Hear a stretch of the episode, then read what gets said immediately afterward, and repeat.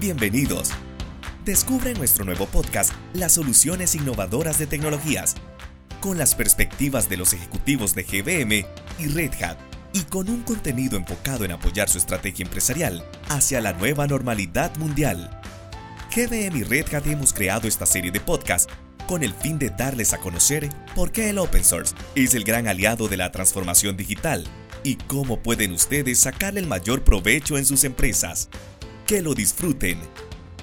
En este podcast que hemos titulado Containers y Cloud, la llave para la transformación digital, les comentaremos acerca de los contenedores, qué son, su uso y cómo estos juntos con la nube le permiten a su empresa llevar a cabo la transformación digital de forma que se puedan implementar servicios nuevos de manera rápida e implementar distintas aplicaciones más ágil de lo que hemos hecho.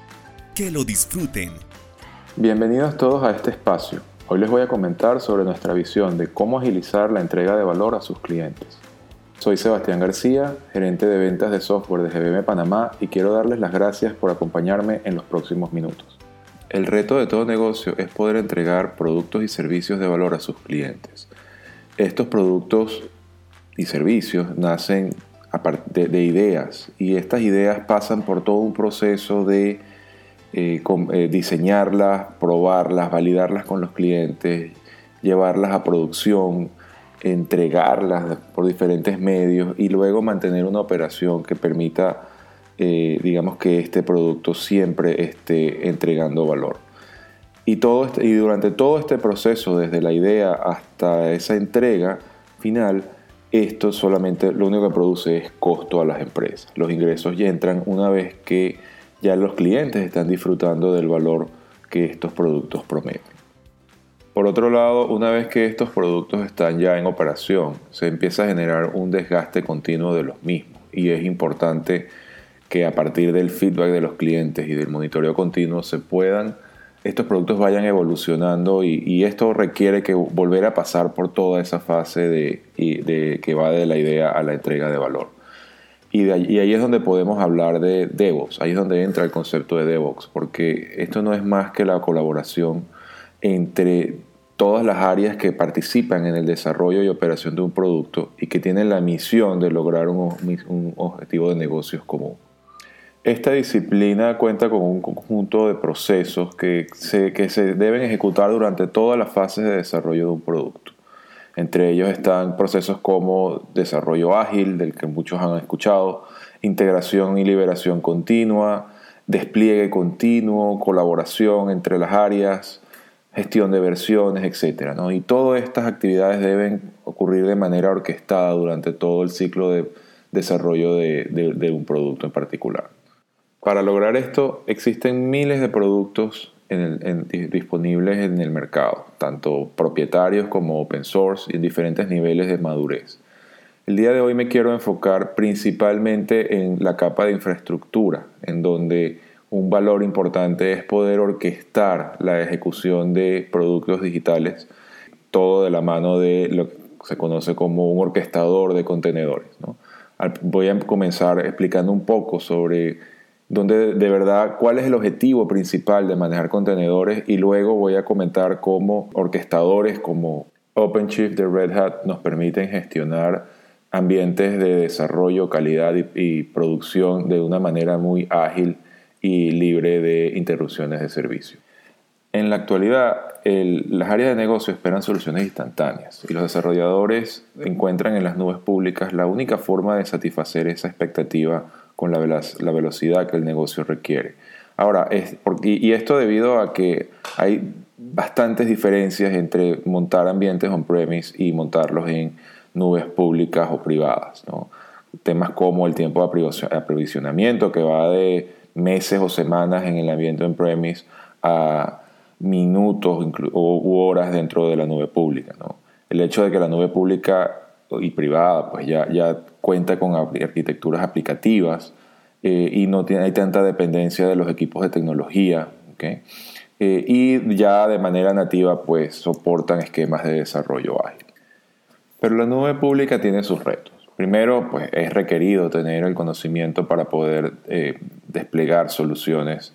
Tiene un reto súper importante que tiene que ver con la portabilidad de las soluciones. se pueden construir, digamos, y estas, nubes ofrecen servicios ya para, para resolver ciertos problemas tecnológicos.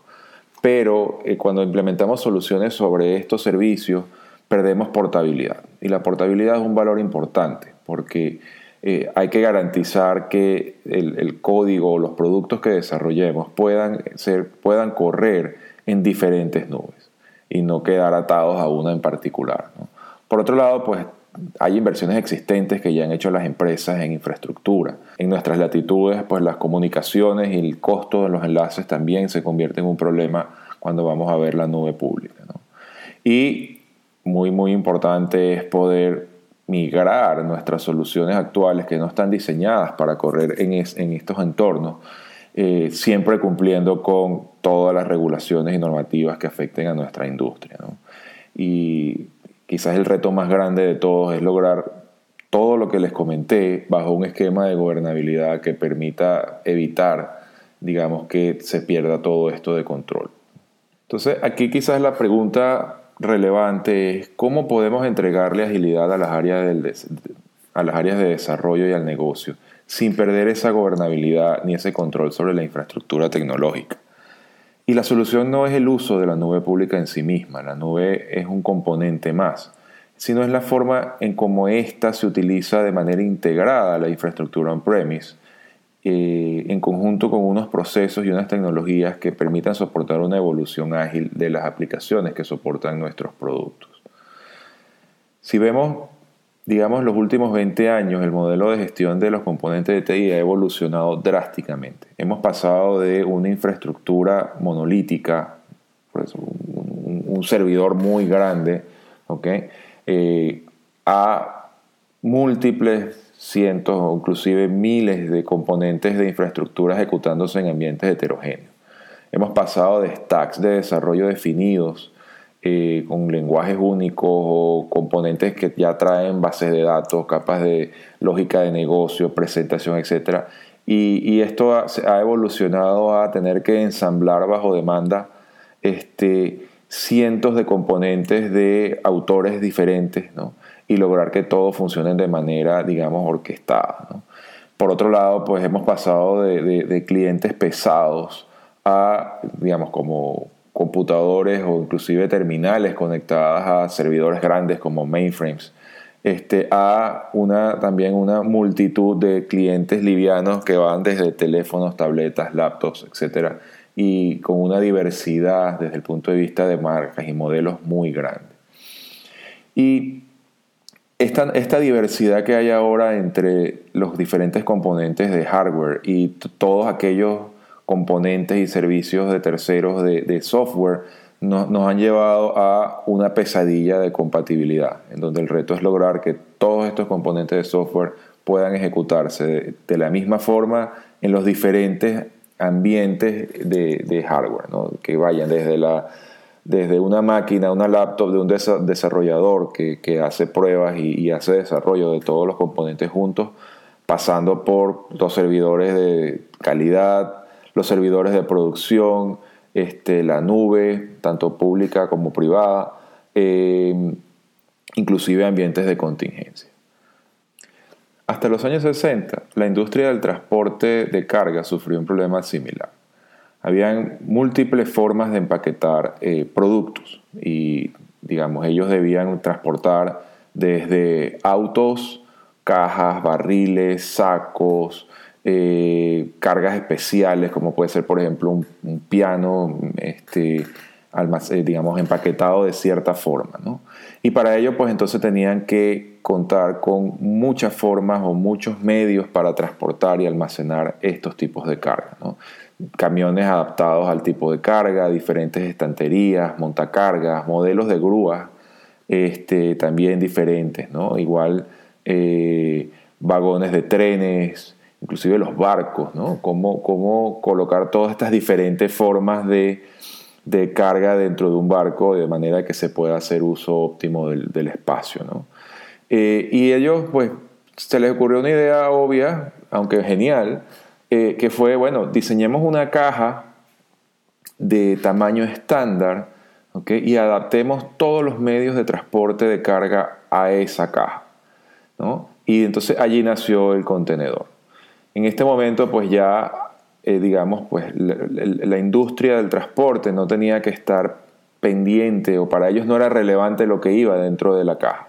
Ellos simplemente saben eh, subir, eh, llevar cajas de, un camión a un barco o a un almacén, este, apilar esas cajas en un patio. Y por otro lado, pues los productores de bienes pues no tenían que, para ellos no era relevante la manera en cómo iba a ser transportada la carga. Ellos simplemente tenían que poder colocar sus productos dentro de estas cajas este, y eso les garantizaba pues, que su carga iba a llegar segura y de manera oportuna, digamos, al, al destino final. Más recientemente, la industria del software basó su solución al problema de esta pensadilla de compatibilidad en el mismo principio y de allí nace la tecnología de contenedores. Un contenedor no es más que una caja que permite colocar una aplicación dentro de ella este, y aislar el comportamiento de la aplicación de la infraestructura, en donde ésta eh, se ejecuta. El desarrollador solamente debe saber empaquetar su aplicación y colocarla dentro de esta caja. Por otro lado, las áreas de operación de tecnología no tienen que conocer lo que hay dentro de la caja. Ellos simplemente saben o, deben lograr encender estas cajas, mantener estas cajas funcionando. Este, y cuando alguna caja da problemas, simplemente levantar otra caja igual al lado de esta. Y eso permite que el software que está encapsulado, que está eh, metido dentro de un contenedor, este, va a funcionar igual dentro de cualquier infraestructura. Eso sí, las áreas de operaciones de TI deben lograr que eh, la infraestructura sobre la que corren estas cajas pues, esté correctamente configurada. Y esto permite, y una vez que ponemos nuestros productos dentro de, dentro de estos contenedores, eso permite que todo ese flujo que va desde la idea, eh, convertir esa idea en proyecto, diseñar el proyecto, generar una base de, digamos, una aplicación base que ya desde, desde el momento de desarrollo se construye dentro de la caja. Se permite, que esto pase por ese proceso, pase por ese desarrollo, las pruebas, el llevado a la producción, a su ambiente productivo y luego pues la operación de todas estas cajas juntas hace que sea un proceso mucho más ágil. ¿okay? Ahora, los desarrolladores comienzan a colocar sus desarrollos en, contenedores, pero, pero, las áreas de operación tienen que estar preparadas para gestionar estos contenedores cuando empiecen a llegar. Al principio y, la vida, en la vida de, digamos, de, muchas empresas empiezan a llegar algunos pocos contenedores y quizás es fácil gestionarlos de manera manual. Pero llega un momento en donde ya no llegaron dos contenedores o dos camiones, sino llegar, llegó un barco lleno de contenedores que deben reemplazarse en los ambientes productivos. Y es por eso pues, que es importante que las áreas de operación este, se parezcan cada vez más a lo que es un puerto moderno, donde puedan hacer una gestión, digamos, orquestada y eficiente de esos contenedores. Y ahí es donde nace, eh, digamos, una pieza fundamental, que es el orquestador de contenedores. Y un poco de lo que quiero hablarles hoy. Este, eh, esto, esta, esto, esta pieza que es fundamental, básicamente tiene la funcionalidad de distribuir esos contenedores que llegan entre un conjunto de máquinas en donde se van a ejecutar, que suelen llamarse nodos también. Eh, deben permitir replicar estos contenedores n veces para tener, digamos, para poder lograr una, un, un, soporte elástico a, a las cargas de trabajo de cada uno de ellos, de estos contenedores. Deben poder manejar fallas en estos equipos, deben poder controlar lo que está corriendo, los contenedores que están corriendo en todas esas máquinas, ¿no? A través de, monitoreo. Y también, pues, algunas funcionalidades un poco más avanzadas, pues, permiten hacer un balanceo de carga, digamos, de, toda la carga de los usuarios entre las diferentes réplicas de estos contenedores, permiten hacer updates, ¿no? Eh, pasar de una, la versión de una aplicación a una versión posterior de manera automática. Eh, y que sin que haya interrupción del servicio. ¿no? Permiten que las aplicaciones tengan esa elasticidad y puedan crecer y decrecer de acuerdo a la demanda de los usuarios. ¿no? De manera que, por ejemplo, durante el día aquellos componentes de frontend ahí tienen más instancias y, en las noches los, componentes de backend pues tienen más disponibilidad de, servicios para ejecutarse. Y ahí es donde empiezan a, vemos pues los beneficios de todo esto. ¿no? Nos da estos componentes nos dan una agilidad en el aprovisionamiento de ambientes de desarrollo y de pruebas. ¿okay?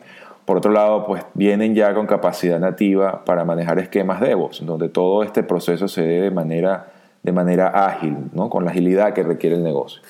Permiten soportar estructuras a, diferentes velocidades, ¿no? lo que se llama el, bimodal eh, de ¿no? bajo esquemas únicos de gestión. Y permiten que lo que pueda estar o lo que deba estar en las premisas, ya sea por temas de seguridad, pues pueda estar en las premisas, y lo que deba estar en la nube pueda estar en la nube, en cualquier nube, ¿no? y que todo esto se, gestione también de una sola forma, ¿no? sin, sin, necesidad de tener múltiples equipos de tecnología con eh, habilidades diferentes para poder mantener todos los ambientes. ¿no? Por otro lado, pues esto va a permitir el aprovechamiento de, de, toda la inversión ya realizada por las empresas. Y va a permitir hacerlo en, base a, una, a, unos estándares y unos lineamientos digamos, tecnológico. Pero esto convierte al, orquestador de contenedores en el componente principal de la arquitectura de tecnología. y es por ello pues, que hace falta contar con productos maduros, soportados, digamos, que garanticen pues, que, la estabilidad de todas las aplicaciones que corren sobre él. Y ahí es donde entra, digamos, a jugar pues, productos como, como como OpenShift de Red Hat, ¿no? Que son productos ya maduros, probados este, y con el soporte detrás pues, de una empresa clase mundial ¿no? que les va a garantizar pues, que, que, que sus aplicaciones van a estar siempre disponibles. Y con esto me despido. Muchas gracias por escucharme. Quedo atento a sus dudas o comentarios. Me pueden escribir a segarcia.gbm.net o a mercadeo.gbm.net. Los invito a que nos sigan en nuestras redes sociales, en donde nos pueden encontrar como GBM Core. Muchas gracias y hasta pronto. Les seguiremos descubriendo nuestra serie de podcast, las soluciones innovadoras de tecnología, con las perspectivas de los ejecutivos de GBM y Red Hat, y con un contenido enfocado en apoyar su estrategia empresarial hacia la nueva normalidad mundial. GBM y Red Hat hemos creado esta serie de podcast con el fin de darles a conocer por qué el open source es el gran aliado en la transformación digital cómo ustedes pueden sacarle el mayor provecho a sus empresas. Que lo sigan disfrutando.